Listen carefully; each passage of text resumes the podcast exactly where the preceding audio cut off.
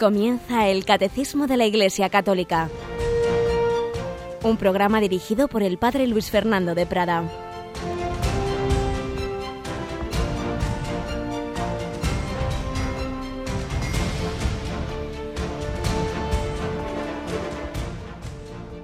Muy buenos días, querida familia de Radio María. Después de la jornada de ayer, que tuvimos cuatro horas de comunicación con vosotros, y tenemos que agradeceros vuestras cientos y cientos de llamadas, vuestros donativos, vuestra ayuda.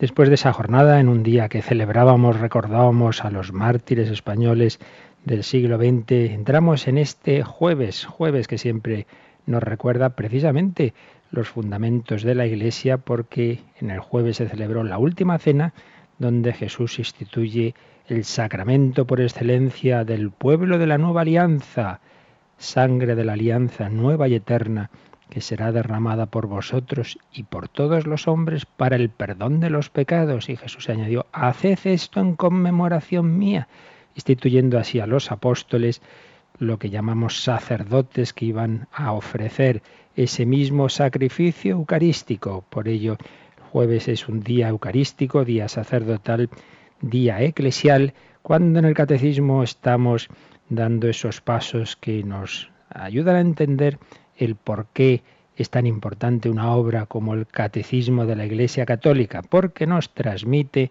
no las ideas u opiniones de teólogos más o menos importantes, sino esa misma enseñanza de Jesucristo. Es lo que estamos haciendo en estos días antes de empezar ya a ver los números concretos del catecismo, los fundamentos de por qué nosotros estamos convencidos de que se nos transmite la verdad a través del catecismo, porque es la garantía a través de la sucesión apostólica, a través de la tradición y, en definitiva, a través de la asistencia del Espíritu Santo, de que recibimos la doctrina de Cristo, que a su vez dijo, mi palabra no es mía, sino del Padre que me ha enviado. Pues vamos a comenzar esta nueva edición, como siempre, primero con un, primero, primer comentario, una primera historia real, concreta, de alguien que vivió intensamente la vida de la Iglesia, el cardenal Bantuán, que ya varias veces hemos citado en este programa.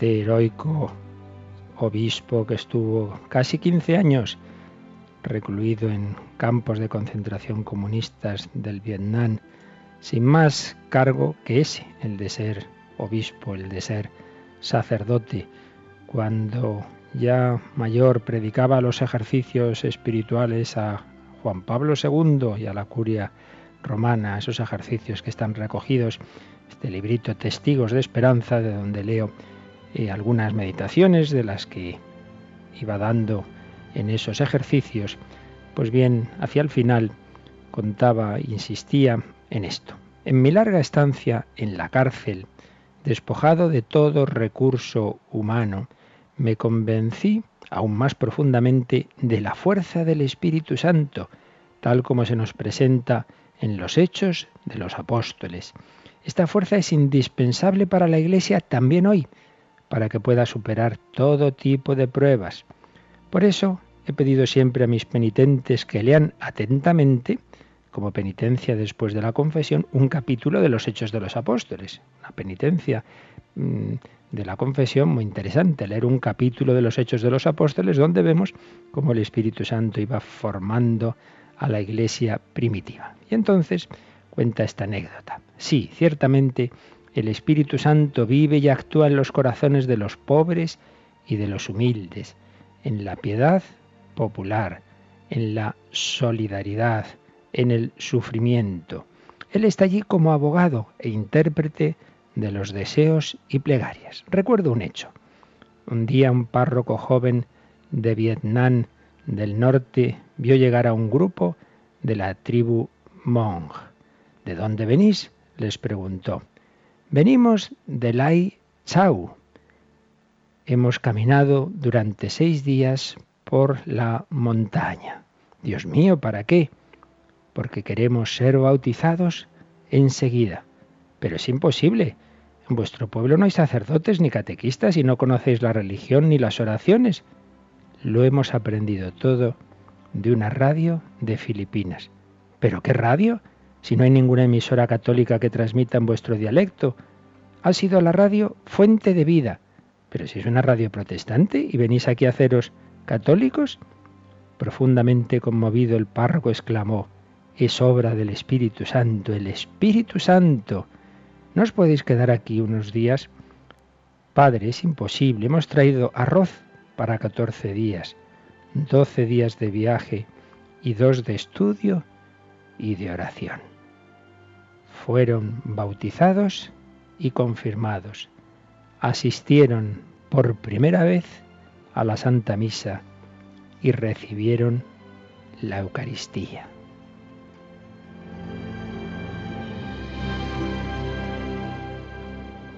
Ya no tendréis ninguna misa, no tendréis ninguna iglesia, les decía el párroco, ¿qué haréis? Por la noche escuchamos la radio en grupos de tres o cuatro familias para rezar juntos y estudiar religión. Los domingos trabajamos en los campos de arroz, pero a las nueve y media dejamos de trabajar. Damos descanso a los búfalos y asistimos a la misa a través de Radio Veritas de Manila.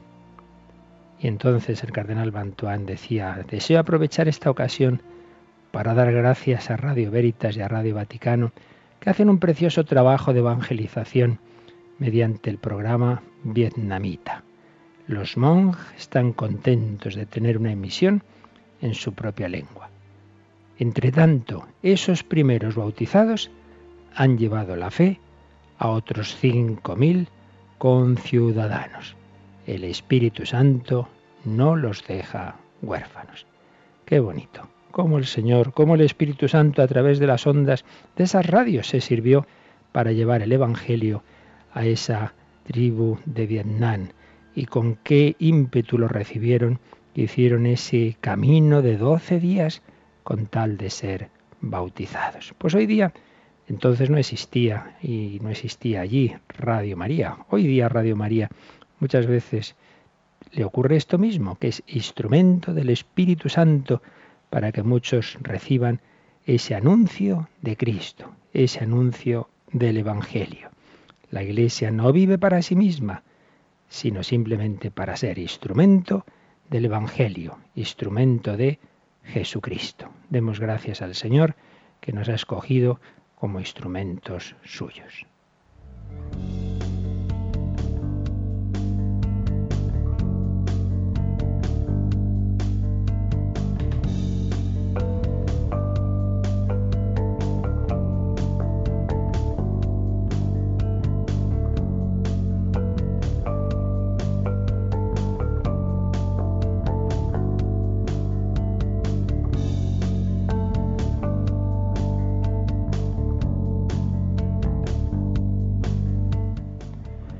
Adelante, queridos amigos, con nuestra exposición que ayer iniciábamos de por qué surgió el catecismo de la Iglesia Católica. Y contábamos que hubo un sínodo, un sínodo extraordinario de los obispos reunidos con Juan Pablo II en el año 1985. ¿Por qué? Pues porque se cumplían 20 años de la clausura del Concilio Vaticano II, un hecho que ha marcado la historia de la Iglesia contemporánea. Pero os decía que en buena parte eh, era especialmente necesario ese, ese catecismo porque uno de los pues ciertamente de las épocas de la historia de la Iglesia en que ha habido más confusión, más discusiones, más tensiones, pues ha sido precisamente esos años posconciliares. Como os decía, no por culpa del concilio como tal, sino que con ocasión de él, pues hubo diversas disensiones y tensiones y se juntaron una serie de factores que hicieron de esa época una época difícil.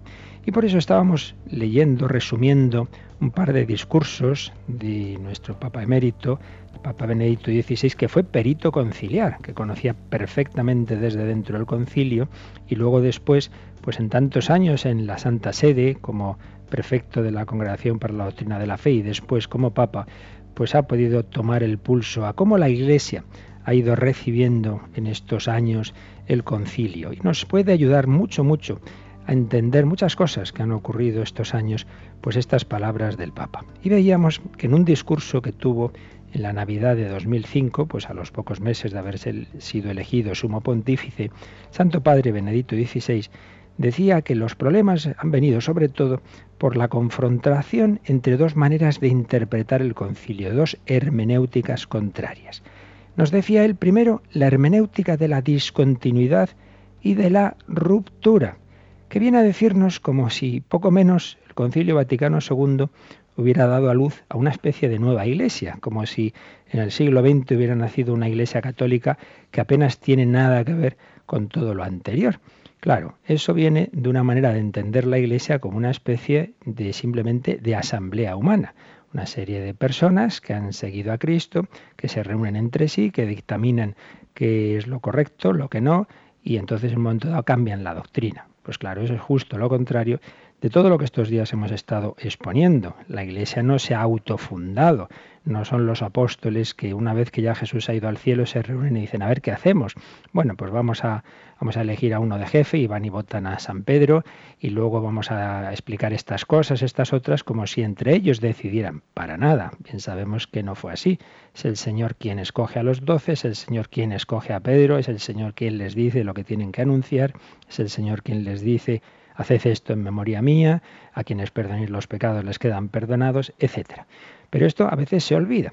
Y ahí, y esto nos pasa también ahora mismo, los medios de algunos medios de comunicación muchas veces, pues pretenden como si de repente la Iglesia pudiera cambiar su doctrina y de repente lo que era pecado ya no lo es. Pues bien, esa es una de las cosas que ocurrió mucho con el Concilio Vaticano II. Una interpretación del mismo en el cual sería casi como una especie de, de nacimiento de la Iglesia en el Vaticano II. Explicaba el Papa Benedicto XVI. Eh, se le considera en este enfoque como una especie de asamblea constituyente que elimina una constitución antigua y crea una nueva. Eso pasa en el ámbito político. Pero claro, una asamblea constituyente necesita una autoridad que le confiera el mandato y luego una confirmación por parte de esa autoridad es decir, del pueblo al que la Constitución debe servir. Pues bien, los padres conciliares no tenían ese mandato, nadie se lo había dado, ni nadie podría dárselo, porque la constitución esencial de la Iglesia viene del Señor y nos ha sido dado para que nosotros podamos alcanzar la vida eterna. No son cosas humanas. Bien, esa era, lo veíamos ayer un poquito, la interpretación, la hermenéutica de la ruptura, como si el Concilio Vaticano II no fuera eh, desarrollo de toda una tradición de 20 siglos de, otros concilios, el Vaticano I, el Concilio de Trento, etcétera, etcétera, etcétera. Frente a esta, la auténtica hermenéutica, porque es la que nos han dado los papas, desde el papa que convocó el concilio hasta el papa actual, es la hermenéutica de la Reforma. Y nos citaba Benedicto XVI unas palabras famosas del Papa Juan XXIII, precisamente al inaugurar el Concilio Vaticano II el 11 de octubre de 1962. Ahí el Papa Juan XXIII, Beato Papa Juan XXIII y próximamente santo, decía, el concilio quiere transmitir la doctrina de la Iglesia en su pureza e integridad, sin atenuaciones ni deformaciones. Partía de la base obvia de que el concilio pues transmite la doctrina católica, no un invento que se fuera a hacer en ese momento. Pero añadía que esta doctrina hay que saberla exponer conforme al tiempo en el que estamos, porque distinguía.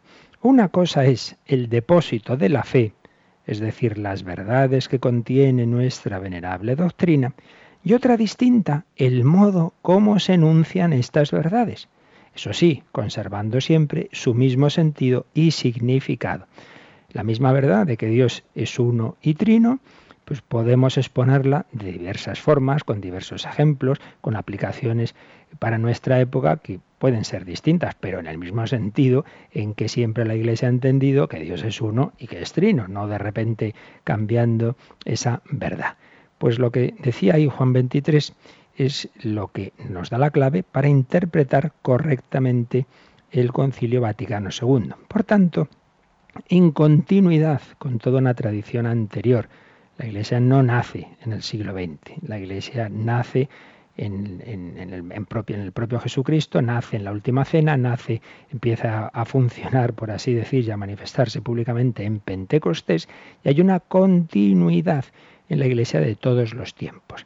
La continuidad esencial de la fe, de la liturgia, de la jerarquía, de la sucesión apostólica, continuidad, pero a la vez, como es natural, con unas eh, adaptaciones a cada momento, a cada lugar, porque el mensaje de siempre hay que transmitirlo de distinta forma según a quién nos dirigimos. Esto lo veíamos hablando de la nueva evangelización.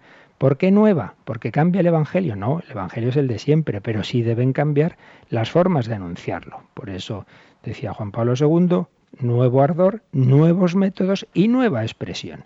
Nueva expresión. Pues bien, esto es lo que Vaticano II hizo ese esfuerzo de transmitir la fe de siempre, pero pensando en el mundo contemporáneo. Un mundo que desde hacía siglos, en buena medida, en sus corrientes principales, se había ido separando de la Iglesia. Y es donde nos quedábamos ayer, como mm, Pablo VI, en su discurso, ya en este caso de clausura del concilio, porque lo convocaba Juan XXIII, pero moría en el año 63 el, el Papa Juan y le sucedía a Pablo VI y clausuraba el concilio en el año 65. Y entonces comentaba Benito XVI en ese discurso de diciembre de 2005 que Pablo VI indicó una motivación específica por la cual podría parecer que en el concilio se había dado una hermenéutica de la discontinuidad. ¿Por qué podía parecer eso? Porque el concilio insistió mucho en la antropología, en el hombre, en el hombre. Debía interrogarse sobre la relación entre la Iglesia y su fe por una parte y el hombre y el mundo actual por otra. En definitiva, relación entre la Iglesia y la edad moderna. la Iglesia tenía que hacer ese esfuerzo de exponer su fe a un mundo, a una edad moderna que tenía unas bases culturales ya no cristianas, muchas veces incluso anticristianas. Y ahí estaba un problema de fondo.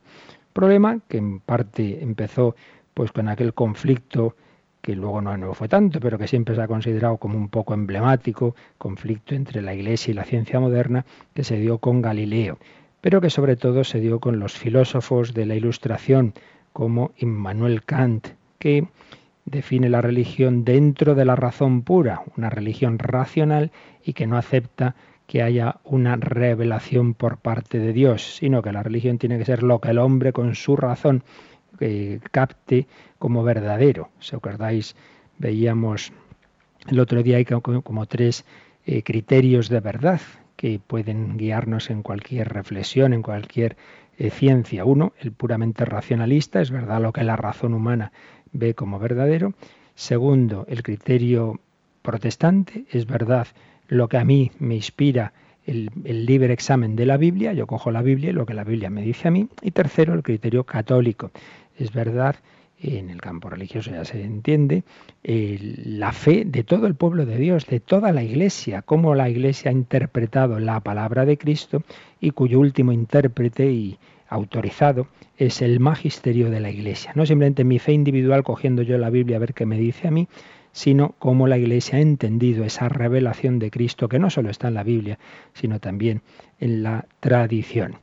Pues bien, se rompía esto, se buscaba simplemente una religión puramente racional y luego, pues también otro punto de conflicto del tiempo moderno con la Iglesia, que era el apartar a Cristo de la vida pública, pues lo que triunfa en la Revolución Francesa, de la cual solemos tener una imagen edulcorada, pues simplemente una época o un esfuerzo por acabar con aquel régimen de privilegios y tal, pero se olvida que junto a esos aspectos que nos parecen bondadosos, de que llamaríamos democráticos y tal, había una corriente predominante que enseguida se hizo pues con todo el control de la situación profundamente anticristiana, muy profundamente anticristiana, que hizo que en muy pocos años se realizara un auténtico genocidio, genocidio católico. Pues bien, eh, todas aquellas corrientes dieron lugar a un enfrentamiento, un enfrentamiento de las corrientes culturales y políticas dominantes a partir sobre todo pues de, eso de los de finales del siglo XVIII inicios del siglo XIX y se dio el enfrentamiento de la fe de la Iglesia, decía el Papa Benedicto XVI, con un liberalismo radical. Un liberalismo radical que en el fondo es decir, el hombre es la suprema instancia, no Dios. La sociedad no tiene un soberano que es Dios, sino nosotros mismos. Yo soy dueño de mis destinos individualmente y socialmente. Pues evidentemente la Iglesia no podía aceptar que no sea Dios creador y redentor el soberano, sino que sea el hombre, es en el fondo el pecado original, seréis como Dios. Y entonces se produjo ese enfrentamiento que llegó a duras condenas por parte de los papas del siglo XIX, que cristalizan fundamentalmente en Pío IX, famoso documento, el sílabus que iba a recoger una serie de proposiciones de la Edad Moderna que, que, irán rechazadas. Se da el enfrentamiento con esa cultura ilustrada, con esa cultura liberal, en ese mal sentido de la palabra liberalismo, como todas las palabras tienen diversos sentidos y esta tiene muchísimos, un enfrentamiento, en parte al menos así parecía, con las ciencias naturales que también en, en muchos de sus, de sus principales expositores se usaban como arma contra la Iglesia. Por ejemplo, la teoría de la evolución, pues que de por sí el propio Darwin nunca la, la pretendió eh, enfrentar a un Dios creador, pero para muchos fue un arma estupenda para decir, ah, no hace falta la hipótesis Dios, mm, es suficiente compensar que, las cosas eh, por azar y necesidad y selección natural, en fin, las diversas teorías que hay de la evolución, sin necesidad de un creador, eh, pueden explicar el origen de la vida. Ese era el panorama que se iba formando en esa cultura mm, moderna, contemporánea, que se enfrentaba a la Iglesia y que la Iglesia pues en muchos de esos elementos rechazaba y condenaba.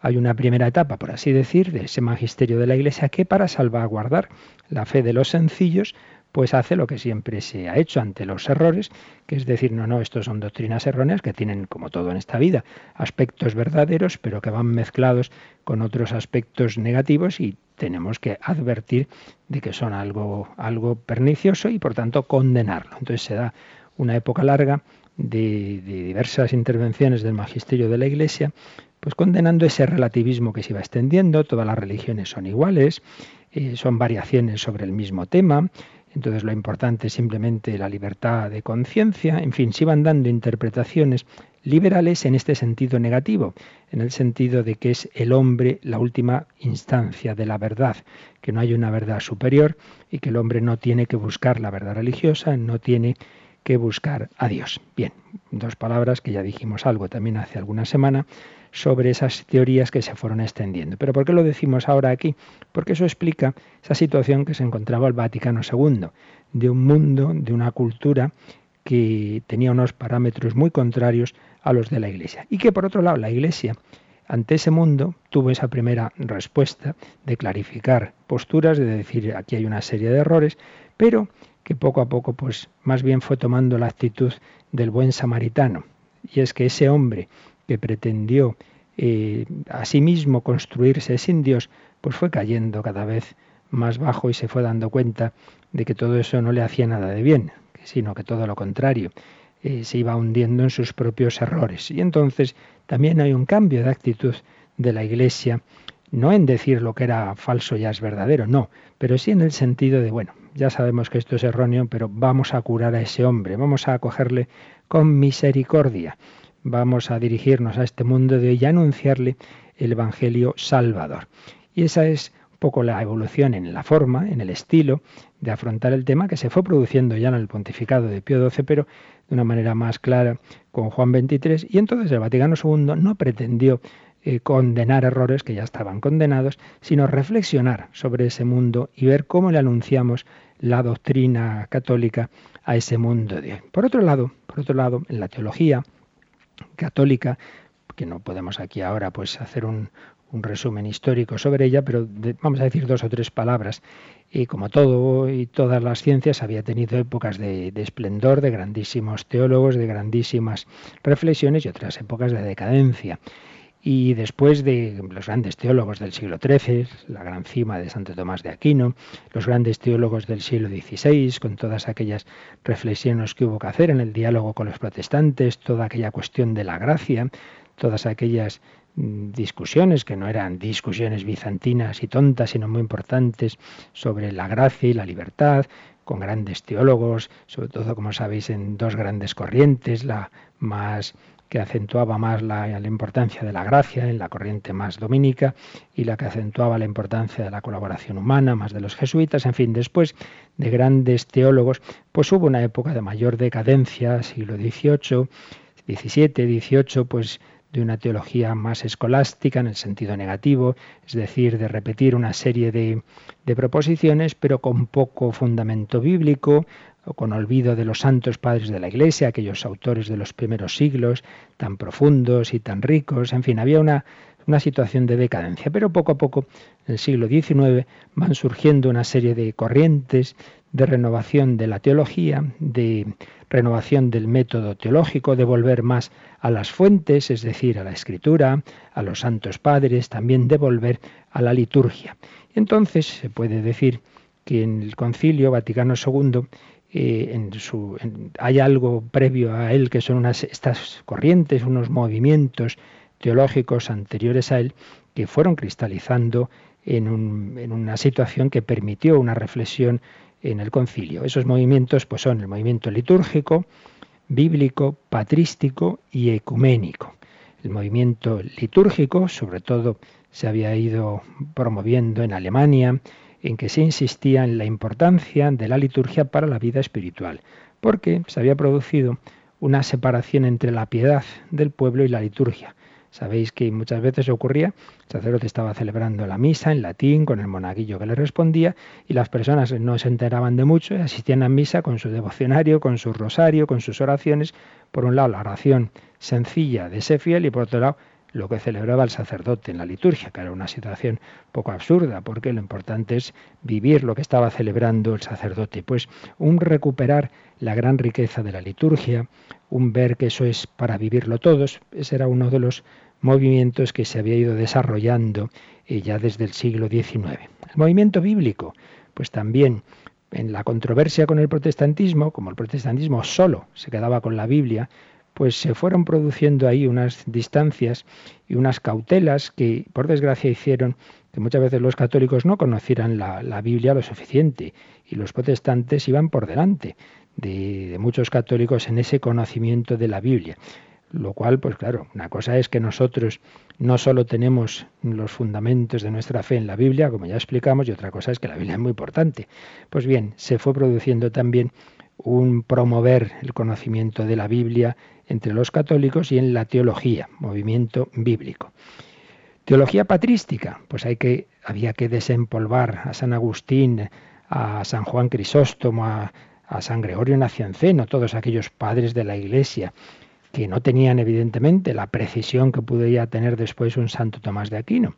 Es curioso que San Ignacio de Loyola en sus ejercicios espirituales gran converso, como sabéis, hasta los 30 años anduvo por ahí en una vida muy liviana, pero cuando ya luego se convierte y se da cuenta de la situación que vive la Iglesia en plena crisis protestante y el Señor le inspira los ejercicios espirituales, pues al final de ellos pone unas reglas para sentir en la Iglesia o con la Iglesia, quizá algún día las explicaremos. Y una de las cosas que señala es esto, que hay que eh, saber ir, por un lado, a los santos padres, a los grandes autores de los primeros siglos que enardecen el corazón, pero por otro lado también a los teólogos escolásticos que, son más precisos, que, que, afinan más, porque claro, cuentan con más siglos de reflexión, con una serie de documentos del magisterio, etcétera. No hay que contraponer. Pues bien, redescubrimiento de la teología patrística y luego el movimiento ecuménico. Movimiento ecuménico que se fue promoviendo, que nace en el ámbito protestante, pero que la Iglesia también enseguida ve la importancia que tiene. Tenemos que poner todos los medios para restaurar todas las heridas, todas las rupturas. Como vamos a ir a las misiones y llegan a las misiones en un país a anunciar el Evangelio, unos por un lado, otros por otro, pero hombre, ¿cómo es esto? Tenemos que pedir al Señor el don de la unidad. Pues bien, esos cuatro grandes movimientos fueron preparando en positivo, por así decir, el ambiente del concilio Vaticano II. Pero por otro lado, si hemos dicho que la cultura del momento no era precisamente en sintonía con, la fe, sino todo lo contrario, pues quieras que no, eso afecta también a los católicos y eso afecta a los teólogos, porque vivimos en nuestro mundo y tenemos que conocer el mundo y no podemos encerrarnos en nuestra urna de cristal, sino que tenemos que dialogar con ese mundo. Lo que pasa es que en ese diálogo, pues como siempre ocurre, puede haber esos dos extremos. Uno, el no querer aceptar nada de fuera, porque todo rechazarlo, todo sería falso y entonces nos encerramos en la ciudad asediada, pero el otro error, el contrario. Tanto diálogo te acabas disolviendo acabas perdiendo tu identidad. Y eso pasó en varias corrientes y concretamente en un movimiento muy difuso, que no es fácil de, precisar, que se llamó modernismo, modernismo en un sentido teológico, no en un sentido así popular de, de, ser moderno, sino en un sentido concreto que tuvo en la teología, un movimiento de principios del siglo XX y que realmente tuvo mucha importancia y yo diría que la sigue teniendo, porque los principios de, este, de esta corriente difusa, como digo, pues en buena medida siguen presentes en, diversas, diversas posturas que explican pues muchos, muchos problemas teológicos y muchas crisis. Eh, vamos a decir un poquito esos, esos principios del modernismo, pero yo creo que es el momento de que hagamos una pequeña pausa, porque ya hemos dicho muchas cosas un poquito densas y es bueno que reflexionemos sobre ellas. Y lo vamos a hacer con, una canción que fue el lema de la, que fue el himno, perdón, de la Jornada Mundial de la Juventud de Buenos Aires. Es curioso que el primer lugar fuera de, fuera de Italia, donde se celebró una JMJ internacional, fue Argentina, fue la Argentina de nuestro Papa Francisco, fue Buenos Aires en concreto. Tuvo un himno muy bonito que nos habla de esa nueva civilización que el Señor quiere construir. Pero le hemos puesto a mitad de este himno también unas palabras y que pronunció en la JMJ de Madrid el Papa Benito XVI sobre la Iglesia. Ya que estamos hablando de la Iglesia, vamos también a recuperar esas palabras del Papa, vamos a reflexionar un poquito con este fondo del himno de la JMJ de Buenos Aires. Un nuevo sol se levanta.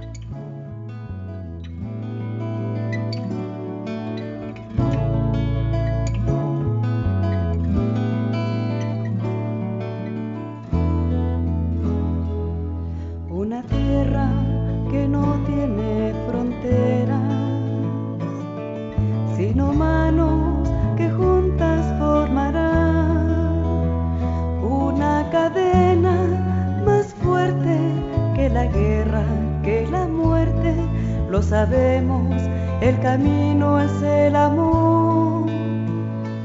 Una patria más justa, más fraterna, donde todos construyamos la unidad, donde nadie es desplazado, porque todos son lo sabemos, el camino es el amor. se levanta sobre la nueva civilización que nace hoy. Una cadena más fuerte que el odio y que la muerte. Lo sabemos, es el amor. Jesús construye la iglesia sobre la roca de la fe de Pedro que confiesa la divinidad de Cristo. Sí, la iglesia no es una simple institución humana como otra cualquiera, sino que está estrechamente unida a Dios. El mismo Cristo se refiere a ella como su iglesia. No se puede separar a Cristo de la iglesia, como no se puede separar la cabeza del cuerpo. La iglesia no vive de sí misma, sino del Señor. Él está presente en medio de ella y le da vida, alimento y fortaleza. Queridos jóvenes, permítidme que, como sucesor de Pedro, os invite a fortalecer esta fe que se nos ha transmitido desde los apóstoles, a poner a Cristo, el Hijo de Dios, en el centro de vuestra vida. Pero permitidme también que os recuerde que seguir a Jesús en la fe es caminar con Él en la comunión de la iglesia. No se puede seguir a Jesús en solitario. Quien la tentación de ir por su cuenta o de vivir la fe según la mentalidad individualista que predomina en la sociedad, corre el riesgo de no, de no encontrar nunca a Jesucristo o de acabar siguiendo una imagen falsa de Él.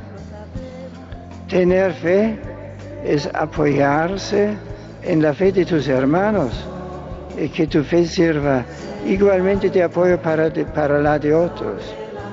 Os pido, queridos amigos, que améis a la iglesia, que os ha engendrado en la fe, que os ha ayudado a conocer mejor a Cristo, que os ha hecho descubrir la belleza de su amor.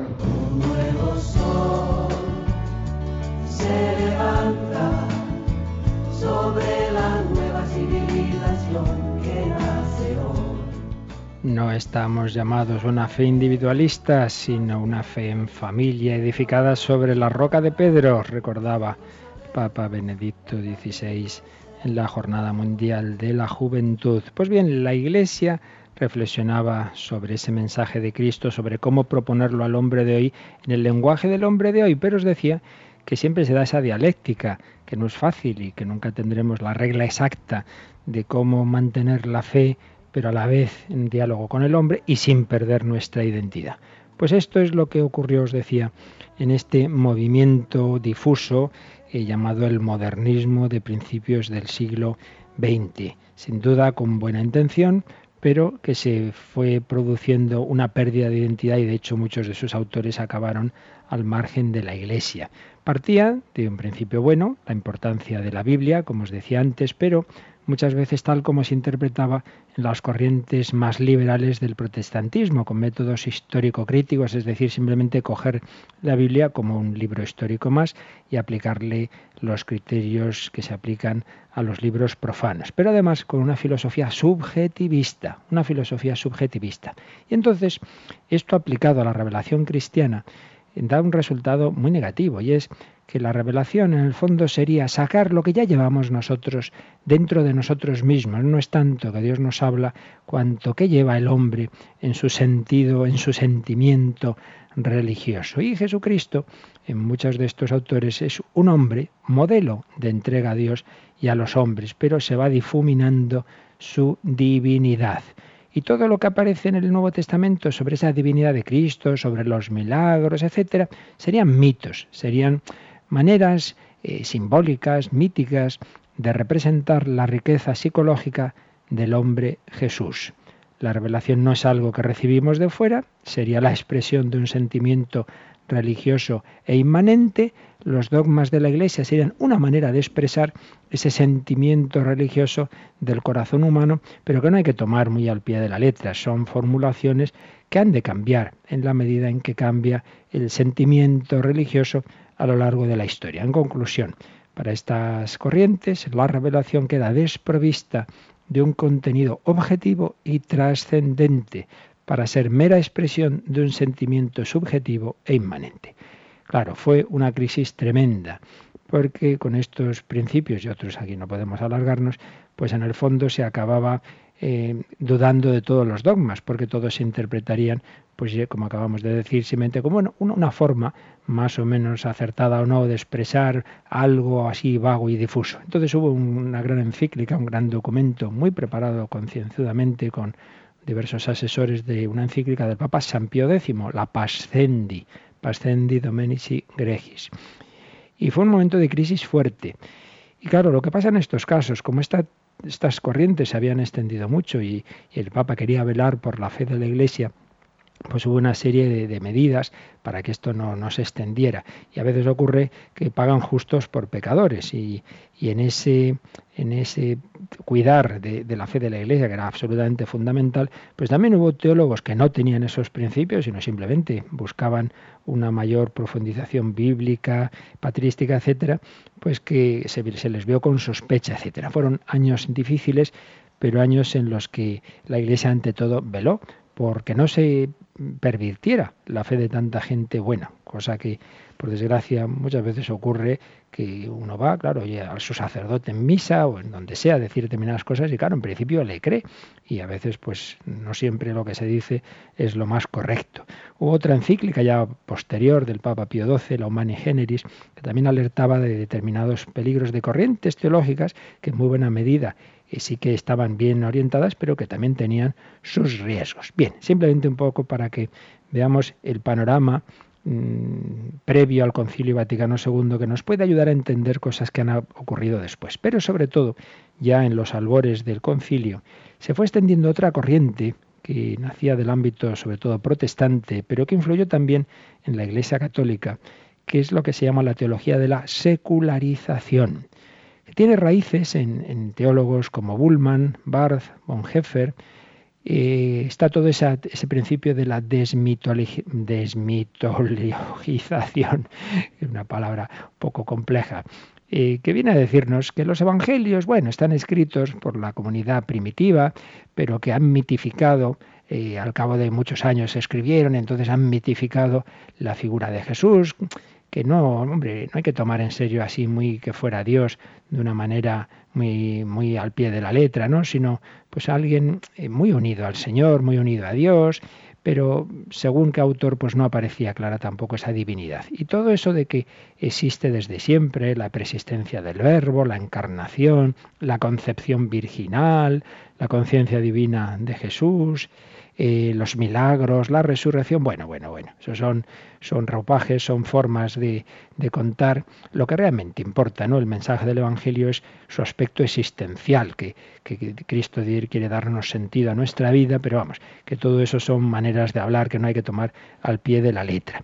Todo esto ha influido muchísimo. A veces habréis oído homilías, ¿verdad? Bueno, Jesús multiplicó los panes. Bueno, bueno, es una manera de hablar, simplemente lo que se quería decir es que hizo que la gente compartiera el pan. Bueno, pero es que Jesús no podía hacer un milagro con los panes. Parece que todo lo que supera las capacidades naturales, pues ya es un mito. Y se fue extendiendo esta corriente eh, que resumidamente podemos señalar estos principios de ella. Uno, el hombre secular de hoy no necesita a Dios. Es un hombre técnico que confía en la ciencia, que no necesita de Dios, que no mira al pasado, sino solo al futuro y que es inútil que le hablemos de Dios. Hay que hablarle en términos humanos. Entonces hablemos de libertad, de justicia, de democracia, de progreso, pero, pero al hombre no le interesa a Dios. Era un principio de esa teología de los años 60. Segundo, Dios no interviene en la historia. Dios está alejado en su trascendencia. Todas nuestras imágenes de un Dios que interviene en la historia provienen de un proceso de mitificación. Dios se decía que no es el tapa agujeros. ¿Para qué reza usted? Para ver si le encuentra esto que ha perdido. No meta a Dios usted en esas cosas. Dios no interviene en la historia. Tercero, hay que borrar la barrera de lo sacro y de lo profano. Hemos tenido una concepción peyorativa de las realidades humanas, nos hemos refugiado en lo sagrado, pero en realidad no hay nada sagrado, todo es lo mismo, todo es profano. Entonces, lo importante para el cristiano es lo secular. Hay que ir al mundo, hay que estar en medio del mundo y esto se va aplicando a todo. Hay que eliminar los signos de lo sagrado, pues nos separan de lo profano. La liturgia, que nombre, que no sea una liturgia así misteriosa, sino una cosa pues sencilla, como una especie de, de fiesta en la que nos reunimos. El sacerdote, pues, pues no, que tampoco es un hombre que, que nos lleva a lo sagrado, ¿no? sino un hombre que, vive en medio del mundo, que debe tener su carrera civil, ser un hombre normal, que si quiere, pues que se pueda casar, como todo el mundo, con, que pueda entrar en el ejercicio de la política y bueno, luego como delegado de la comunidad, pues ejercita el fin de semana pues el ministerio de la palabra y de los sacramentos. Otro principio que se decía, fe sí, religión no. Es decir, la fe como algo interior, como un don carismático de Dios, pero religión como algo institucional, como algo jerárquico, no. Bueno, es el resumen que algún historiador de la teología, ahora no estamos leyendo al Papa Benedicto, sino aquí me estoy yo basando en otros autores, pues hace, evidentemente, como todo lo que hay que resumir en pocos minutos, sé que soy esquemático y lo esquemático a veces pues pierde matices y uno puede decir, oiga, que no está usted recogiendo bien las cosas. No estoy recogiendo evidentemente los matices, pero tampoco estoy falseando nada. Creo que cualquiera que conozca este tema lo sabe. Eran corrientes que estuvieron muy presentes en esos años, en torno, durante y después del concilio y que han dado lugar a esas interpretaciones en la línea de la discontinuidad de la que nos hablaba el Papa. Lo seguiremos explicando el próximo día porque esto, repito, es muy importante para que entendamos pues muchas cosas que han ocurrido, que ya gracias a Dios se han ido calmando las aguas, pero que han hecho que se produjera esa situación de confusión, de crisis, que hizo especialmente necesario el catecismo porque porque en muchos sitios ya la gente andaba muy perdida, pero vamos a ver, ¿qué es lo que creemos, qué es lo que no? Y por otro lado, repetimos, pues la Iglesia, el Papa Juan XXIII, Papa Pablo VI, pues entendían que era el momento de ese diálogo con el mundo moderno, que no bastaba ya, que no, que no era un momento de más condenas, pero no porque dejaran de ser falso lo que era falso, sino simplemente porque lo que había que intentar era acercarnos en diálogo a ese mundo, pero desde nuestra identidad. Los dos errores los dos extremos peligrosos. Uno, no hay que cambiar nada, seguimos en lo de siempre y no se puede ni cambiar ni la liturgia, ni las expresiones, ni nada, y sería ese confundir la tradición con un hipertradicionalismo de que, de, que no se cambie aquí, vamos, ni, ni, lo más mínimo. Y el error contrario de que cambia la fe, como si de repente la Iglesia pudiera definir una nueva fe, pudiera instaurarse una nueva Iglesia en el siglo XX. Esas dos corrientes extremas que han enturbiado mucho pues todo lo que ocurrió en aquellos años y todavía por los años posteriores en una situación difícil que poco a poco se ha ido clarificando y para lo cual nos ha ayudado muchísimo y seguirá ayudándonos el catecismo de la Iglesia Católica que ya enseguidita vamos a comenzar a exponer, pero me parece que era importante que entendiéramos este contexto y todavía nos queda un poco más y seguir leyendo estos dos discursos del Papa Benedicto que os aconsejo que en estos días, de la semana que viene, quien quiera profundizar, 22 de diciembre de 2005, su primera Navidad como Papa, y en cambio, cuando ya se despedía del ministerio petrino, el discurso, o más que discurso, la conversación en el encuentro con el clero de Roma el 14 de febrero de 2013. Pues vamos a quedarnos reflexionando un poquito en todas estas cosas, dándole gracias al Señor de que nos permite seguirle en su iglesia y nos recuerdan el número de teléfono y el correo por si queréis aprovechar estos últimos minutos para alguna consulta, para alguna pregunta. Nos dicen desde el control ahora ese número de teléfono y ese, y ese correo.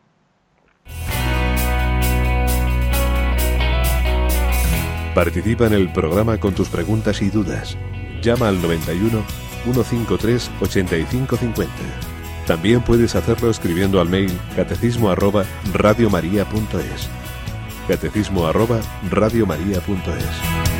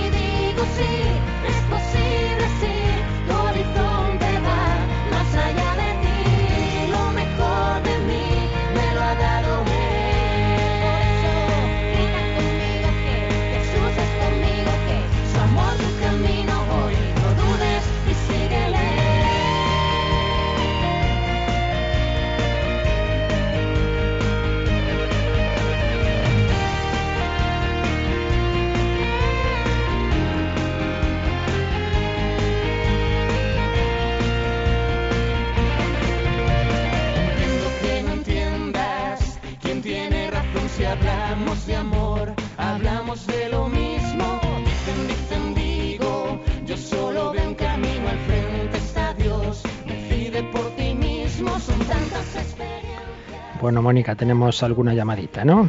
Así es, ya nos están llamando nuestros oyentes y, por ejemplo, Ana desde Madrid nos pregunta qué es inmanente. Es un término que no tiene claro y le pide que si puede explicarlo un poquito más. Con mucho gusto. Lo inmanente es lo que sale de dentro eh, lo que viene de nosotros mismos. Entonces, ¿en qué sentido lo usábamos antes? En este sentido. Trascendente es una palabra que me viene de fuera, que me viene de Dios. Dios me habla. E inmanente soy yo mismo, que dentro de mí mismo me pongo a pensar, entonces yo siento, ah, pues, pues tiene que haber Dios. Entonces, no es que sea algo malo. Eh, por supuesto, Dios nos ha creado de manera que también de nosotros mismos salen cosas buenas. El problema está en pensar que la revelación simplemente es que yo, de mi sentimiento, de mi razón, de mis fuerzas, es de donde produzco esas verdades, como algo que simplemente es cosa mía, en vez de ser que Dios me habla desde fuera, trascendente, lo que me trasciende a mí, lo que trasciende al mundo, lo que viene de fuera, que repito, a la vez también Dios quiere que, que me salga de dentro, pero el problema es reducirlo a algo puramente inmanente, es decir, a un producto humano, en definitiva. Entonces es el peligro de una religión simplemente como eh, nuestra pura eh, reflexión, nuestro puro sentimiento y no lo que hemos recibido eh, desde fuera. Y es algo pues que siempre tenemos ese riesgo en todo, ¿no? Pues, aplicado a la liturgia, pues la liturgia nuestra, nosotros creamos la liturgia y no como que fuera algo que, nos viene de, que nos viene del Señor es, siempre esa dinámica que no hay que contraponer, repito, porque también evidentemente el Señor quiere que asumamos las cosas interiormente, pero no que nos reduzcamos a ellas. Son temas eh, fundamentales que, el entenderlos bien o mal, pues pueden llevarnos a consecuencias muy concretas y, muy prácticas, como, como, podéis ver, y seguro que muchos oyentes tienen muchas experiencias de todo esto que, hemos dicho, de todos esos extremos que se pueden dar. Bien, pues yo no sé si, si, me parece que tenemos alguna llamada más, ¿no? Pues sí, tenemos dos llamadas, padre. Buenos días. Hola, Cristina. Buenos días. Eh, la primera, simplemente María de Pamplona, que quería decirle, bueno, pues que le da las gracias porque en su forma de orar, pues le ayuda mucho a rezar a ella también. Bueno. Y por otro lado, José de Madrid, que quería saber su opinión sobre que en la Iglesia haya varios sectores, sectores que son más progresistas, sectores que son más conservadores. Bueno, poco tengo que opinar de eso.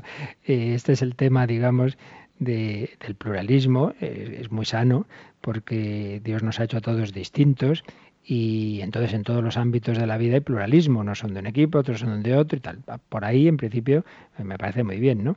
Y siempre y siempre en la historia de la Iglesia, siempre se han dado diversas corrientes, siempre. Esto es una cosa cuando uno estudia un poquito la historia, la escuela de Antioquía, la, historia, la escuela de Alejandría, porque la realidad divina es tan amplia que es imposible que uno la abarque por sí sola. Entonces uno se fija más en un aspecto, otro en otro. Entonces, hasta ahí no hay ningún problema. El problema está en cuando ya ese pluralismo afecta no a matices, a interpretaciones de la fe, sino que afecta a la misma fe y se desvirtúa la fe. Y entonces ya se prescinde de esos principios que estamos aquí exponiendo, de los principios de la fe católica que no viene de nosotros, sino viene del propio Cristo, por ejemplo eso, la estructura de la Iglesia fundada en los doce apóstoles y sus sucesores, que son los obispos, fundada en Pedro y su sucesor, que es el Papa, etc. Entonces llamar católico a lo que se sale de la fe católica es lo que ya no sería un pluralismo intracatólico, sería otra cosa.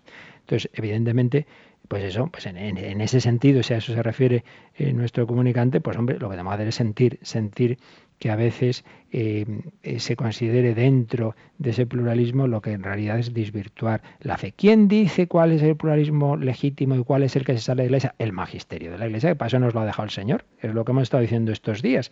En el mundo protestante, nuestros queridos hermanos, a los que, pueden ser mucho más santos que nosotros, pero indudablemente le, les falta esa última palabra, ese criterio de discernir que nosotros tenemos. Por tanto, fiémonos siempre de lo que el Papa, que es la última instancia de ese magisterio nos dice esto es católico, es pluralismo legítimo o se sale de la Iglesia. Una última llamada rápidamente tenemos, Mónica. Pues así es, nos llama otra oyente, nos pregunta, bueno, que de dónde salen esas eh, bueno, teorías de que la Virgen María era imposible que fuera eh, virgen y que Jesús tuvo hijos con María Magdalena. bueno, lo primero es algo de, siempre, digámoslo así, o sea que no hay nada nuevo bajo el sol. Ya en las herejías gnósticas de los primeros siglos ya iban por ahí. Eh, cuando uno no entiende el sentido de la virginidad, dice, bueno, bueno, pues, pues tampoco María sería virgen, qué tontería.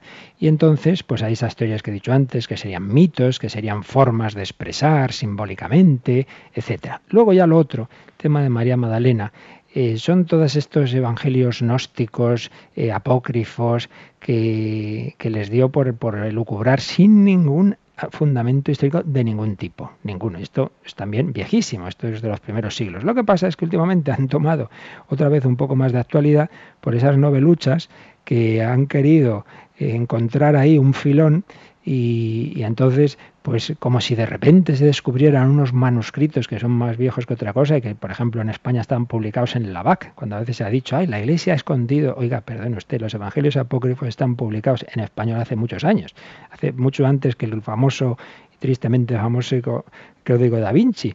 Libros de ese tipo, sin ningún fundamento histórico, pues se han basado en esos para hacer elucubraciones, repito, sin ningún fundamento histórico.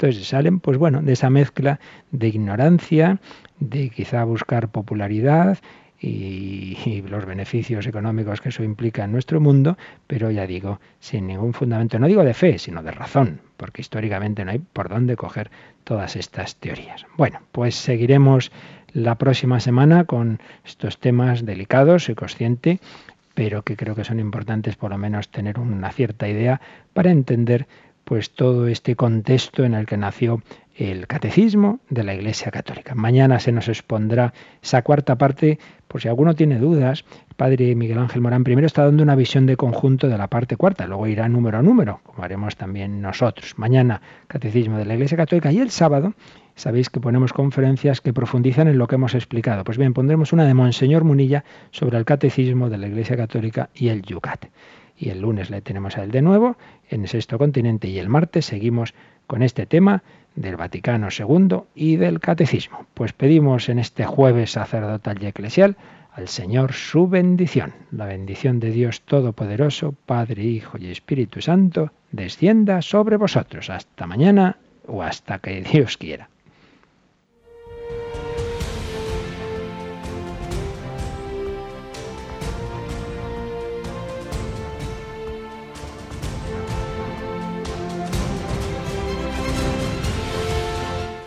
Han escuchado en Radio María el Catecismo de la Iglesia Católica, un programa dirigido por el Padre Luis Fernando de Prada.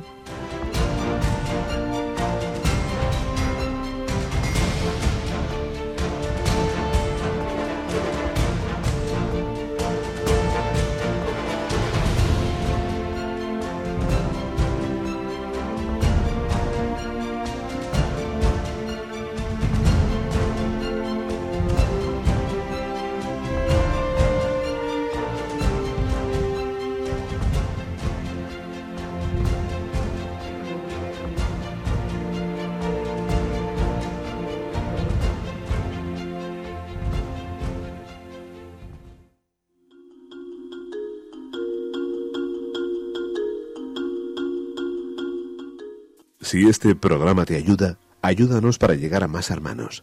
902-500-518. Radio María, la fuerza de la esperanza.